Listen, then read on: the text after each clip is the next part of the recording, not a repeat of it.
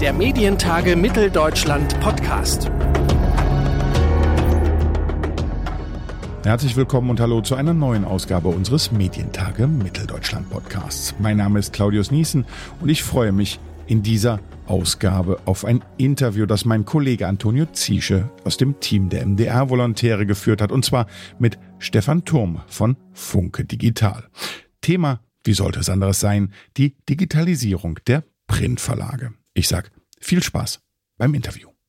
Springer, Dumont, Funke, die deutsche Verlagswelt ist geprägt von großen Namen, von Tradition, von Verlegerdynastien. Wie passt das zum rasanten digitalen Wandel in der Branche? Haben die Verleger diesen Wandel möglicherweise sogar verschlafen?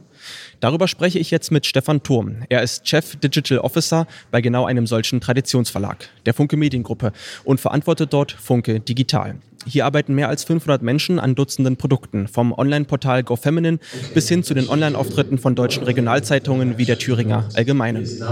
Hallo, Herr Turm. Hallo. Und wir starten mit einer kleinen Schnellfragerunde. Entweder oder. Sind Sie bereit? Natürlich. Wien oder Leipzig? Wien. CEO oder CDO? CDO. Hör zu oder das goldene Blatt? Hör zu. Lesen auf dem E-Reader oder auf dem Smartphone? Smartphone. Das war die kleine Schnellfragerunde. Jetzt geht's weiter im Thema. Herr Thurm, Sie werden in der Kurzbiografie der Medientage Mitteldeutschland als Digitalmanager der ersten Stunde beschrieben. Und in der Tat, Sie begleiten den digitalen Wandel von Verlagshäusern schon seit den 90er Jahren. Was hat bei Ihnen zu diesem sehr frühen Zeitpunkt, als das Internet für viele noch ein Fremdwort war, diese Faszination fürs Digitale ausgelöst? Ja, damals war das, glaube ich, für alle Medieninteressierten eine unglaubliche Aufbruchszeit ein bisschen vergleichbar vielleicht mit dem, was jetzt gerade mit AI wieder passiert.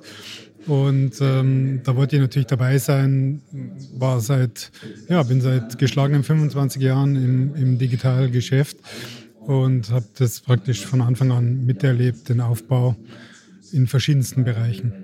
Damals sicher eine Zeit, die von Aufbruch und Optimismus geprägt war. Jetzt, knapp 30 Jahre später, ist die Stimmung in der Branche eine andere. Ganz frisch, äh, Gruner und Jahr stellt insgesamt 23 seiner 36 Zeitschriftentitel ein. Hunderte Stellen sollen gestrichen werden. Und das heißt, das war nur der Anfang. Die deutschen Verlage haben den Absprung ins Digitale offensichtlich verschlafen. Teilen Sie diese Einschätzung? Ich denke, das ist sehr unterschiedlich. Also da gibt es natürlich Bereiche, auch bei Gruner und Jahr, die digital äh, hervorragend sich entwickeln. In anderen Bereichen, ähm, die waren wesentlich, sind wesentlich schwieriger ins Digitale äh, zu bringen. Wir alle machen diese ähm, Transformation durch in den Verlagen, Transformation unserer Geschäftsmodelle. Das funktioniert je nach Modell oder Produkt äh, mal besser, mal weniger gut, aber wir haben auch viele neue Produkte geschaffen. Also Funke Digital ist ja ein rein digitales Unternehmen. Wir haben ausschließlich digitale Produkte und haben mit Transformation eigentlich nichts zu tun, sondern wir unterstützen natürlich die Kolleginnen und Kollegen im Zeitschriften- und Zeitungsbereich darin, ähm, wenn es um Transformation geht, so gut wir können. Aber im Grunde äh, ist die Politik von Funke oder die Strategie von Funke, dass jeder Bereich seine eigene digitale Zukunft äh, schaffen soll. Und das sind diese drei Bereiche bei Funke, Zeitungen, Zeitschriften und digital. Jeder hat sein eigenes digitale Zukunft in der Hand und muss die entwickeln. Im Bereich Zeitungen gab es von der Funke Mediengruppe kürzlich wieder Schlagzeilen, gerade hier in Mitteldeutschland, und zwar damit, dass die Ostthüringer Zeitung, die zu Funke gehört, in ländlichen Gebieten Thüringens nicht mehr persönlich zugestellt wird. Die Zustellung sei zu anspruchsvoll. Die Abonnentinnen sollen auf E-Paper umsteigen. Was ist Ihnen da durch den Kopf gegangen, als Sie von der Entscheidung gehört haben? Ja, erstmal schade natürlich. Also die, ganze, die ganzen Rahmenbedingungen haben sich äh, extrem erschwert in der Logistik. Äh, wir produzieren ja weiterhin eine hochqualitative OTZ, aber ähm, wir bringen sie nicht mehr so leicht an den Mann oder an die Frau, zumindest in gedruckter Form. Ähm, wir sind sehr froh, dass wir die redaktionelle Qualität halten können und das Produkt auch weiter ausliefern. Aber logistisch ist es einfach nicht mehr wirtschaftlich darstellbar. Und äh, da muss sich natürlich irgendwann dann auch mal die Politik fragen, ähm, sind es noch Rahmenbedingungen, die man haben will, wenn man nicht mehr alle Bürger auch lokal so informieren kann, äh, unabhängig informieren kann, dass sich die das leisten können? Wie könnte die Politik da entgegenkommen, entgegensteuern? Ja, ich glaube, das ist schon seit Jahren in Diskussion, ähm, wie man insbesondere die Logistik äh, unterstützen könnte, damit man die, die Zustellung weiterhin ermöglichen kann, auch in Gebieten, die ein bisschen fern der Großstädte sind. Ähm, die Diskussion ist, glaube ich, ongoing und, und wird hoffentlich mal zu konkreten Resultaten führen. E-Paper statt Print, ist das wirklich nur eine Notlösung oder möglicherweise doch eine echte Zukunftsstrategie? Nee, wir sehen das wirklich auch zukunftsgerichtet, denn äh, E-Paper ist ja ein Produkt, das kann ja eigentlich mehr äh, als Print. Ich kann darin auch äh, Videos verpacken, ich kann weitergehende Informationen reinstellen, ich kann verlinken, ähm, ich kann es vergrößern, verkleinern, selbst meine Mutter mit 93 Jahren äh, liest gern das E-Paper, weil sie die Buchstaben vergrößern kann oder die Zeitung vergrößern kann und weiterhin die gewohnte Form einer Zeitung in, in Seitenform hat, das sie immer geschätzt hat. Also ich glaube, das ist eine sehr gute äh, Technologie und ein gutes Produkt, ähm, mit dem wir auch gute Marktchancen sehen, das weiterzuentwickeln. Jetzt hatten Sie gerade eben schon angesprochen, dass jede der Bereiche Ihres Verlagshaus seine eigene Transformation ins Digitale schaffen muss. Funktioniert das überall gleich gut oder gibt es unterschiedliche Voraussetzungen? Also ich kann jetzt mal für Funke Digital sprechen. Da ist natürlich so, das ist eine reine Digitalkompanie mit rein digitalen Mitarbeitern. Natürlich tun sich die leichter als die Kolleginnen und Kollegen, die Jahrzehnte ähm, vor allem für Print gearbeitet haben und sich umstellen müssen in den Produktionsweisen, in den Prozessen etc. Und, ähm, aber es ist sehr unterschiedlich. Also es gibt bei uns manche Redaktionen, die das hervorragend schaffen, Lokalredaktionen, die, die unglaublich ähm, voranmarschieren. Und dann gibt es andere, die sich da schwerer tun. Ich glaube, das ist überall so im Leben. Also diese Transformation gibt es ja auch in der Automobilindustrie und wo immer. Ähm, und äh, insofern äh, gibt es da immer Mitarbeiterinnen und Mitarbeiter, die das schneller äh, umarmen als andere. Ähm, wichtig ist uns, dass wir da auch allen die Chance geben, da mitzukommen, äh, die Leute unterstützen, Technologie bereitstellen und trainieren, ausbilden und so weiter. Also wir bieten alle Chancen ähm, und hoffen, dass da alle auch auf den Zug aufspringen. Und Ihre Kundinnen und Kunden, nehmen die den Weg ins Digitale dankend an oder gibt es da auch noch eine gewisse Skepsis? Auch wieder sehr unterschiedlich, wenn man natürlich ähm, Jahrzehnte gewohnt ist, die Zeitung immer pünktlich 7 Uhr morgens vor der Tür zu finden, dann tut man sich schwerer, da sich umzustellen. Viele haben dann, fangen mal an mit so Hybridlösungen, sie nehmen in Urlaub ähm, die Zeitung in Anführungsstrichen auf dem Handy mit und fangen mal so an, lernen, merken dann, dass das eigentlich ganz gut funktioniert, äh, nutzen unsere Newsletter, das wird auch sehr gern genutzt, auch von sozusagen älteren Nutzern und Kunden. Und ähm, das ist mal so ein Einstieg, dann vielleicht E-Paper und je mehr man sich gewöhnt an die Nutzung der digitalen Produkte, desto besser natürlich für uns, weil das in Zukunft noch äh, zusätzliche Chancen bietet. Ja. Wenn man sich jetzt einmal umguckt, im Online-Portfolio von äh, Funke stößt man auch auf Seiten wie musterhaus.net oder verschiedene Gesundheitsportale. Wirft der klassische Journalismus überhaupt noch Gewinne für Sie ab oder sind solche Special-Interest-Portale letztlich die einzige Möglichkeit für Verlage, um im Online-Zeitalter überhaupt noch Profite erzielen zu können? Ja, ist eine gute Frage. Wir machen beides. Also Publishing ist weiterhin eine ganz wichtige Säule für Funke. Das ist natürlich das Herz von Funke. Ähm, darüber hinaus haben wir aber diversifiziert in verschiedene Bereiche, ähm, wie Musterhaus, das vermittelt sozusagen Hauskäufer an Hausbaufirmen. Ähm, aber wir haben auch ein Unternehmen, auf das wir sehr stolz sind, mit Funke Works, das Azubis ähm, vermittelt an Unternehmen und äh, da Marktführer ist. Äh, das heißt, wir sind in Stellenmärkten tätig, in sogenannten Lead Business, in verschiedenen reinen digitalen Geschäftsmodellen, ähm, die für sich ähm, standalone sehr profitabel sind und, und sehr stark wachsen. Und wir machen einfach beides. Das ist genau diese Säulenaufstellung bei Funke. Funke Digital kümmert sich um solche Diversifikationsthemen ähm, und äh, die, die anderen Sparten wie Zeitungen, Zeitschriften ähm, versuchen natürlich ihre Geschäftsmodelle vor allem ins Internet in der Transformation zu bringen, machen aber auch Diversifikation. Bei diesen zahlreichen Geschäftsmodellen, Online-Portalen, die Sie ins Netz bringen, wie läuft dieser Prozess ab, dieser Prozess, eine digitale Marke aufzubauen? Ist das immer gleich oder ist das unterschiedlich?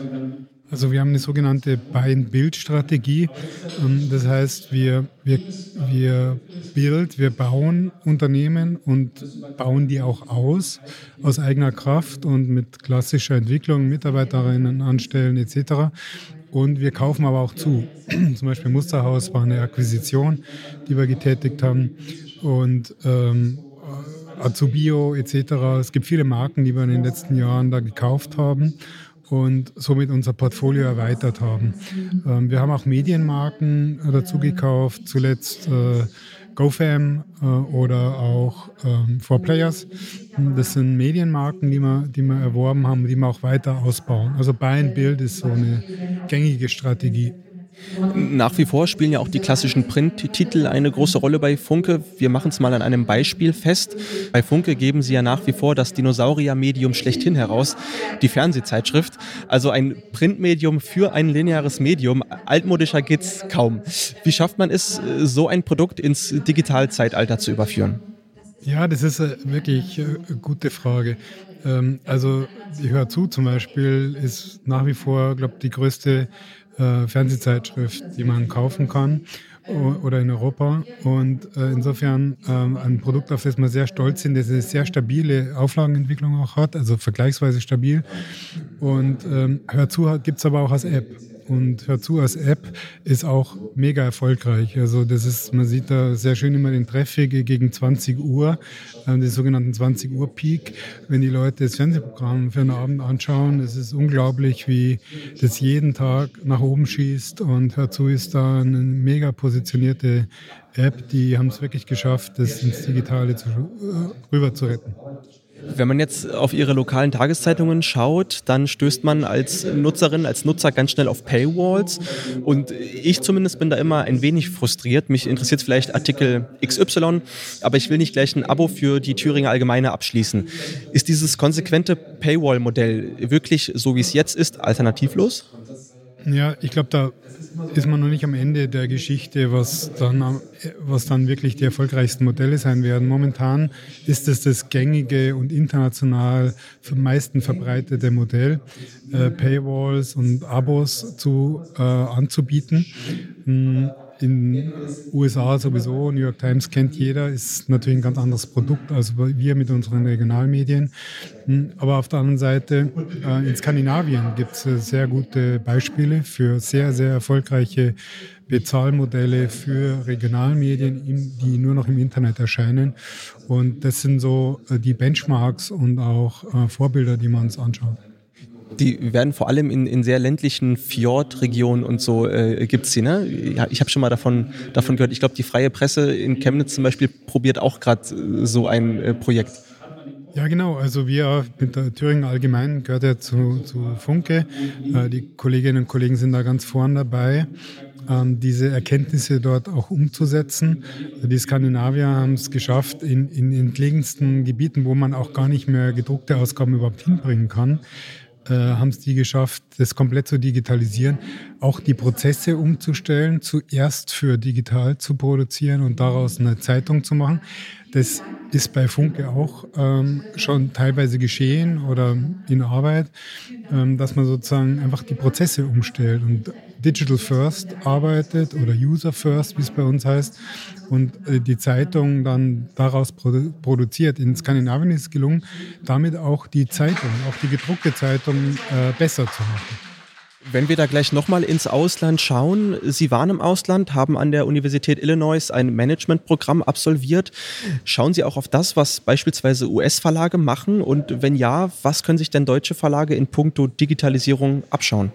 Ja, wir schauen uns sehr viel international an. Ähm, da muss man gar nicht so weit schauen. USA ist schon sehr interessant, aber war immer ein anderer Markt, weil USA nie so Abo getrieben war wie Europa.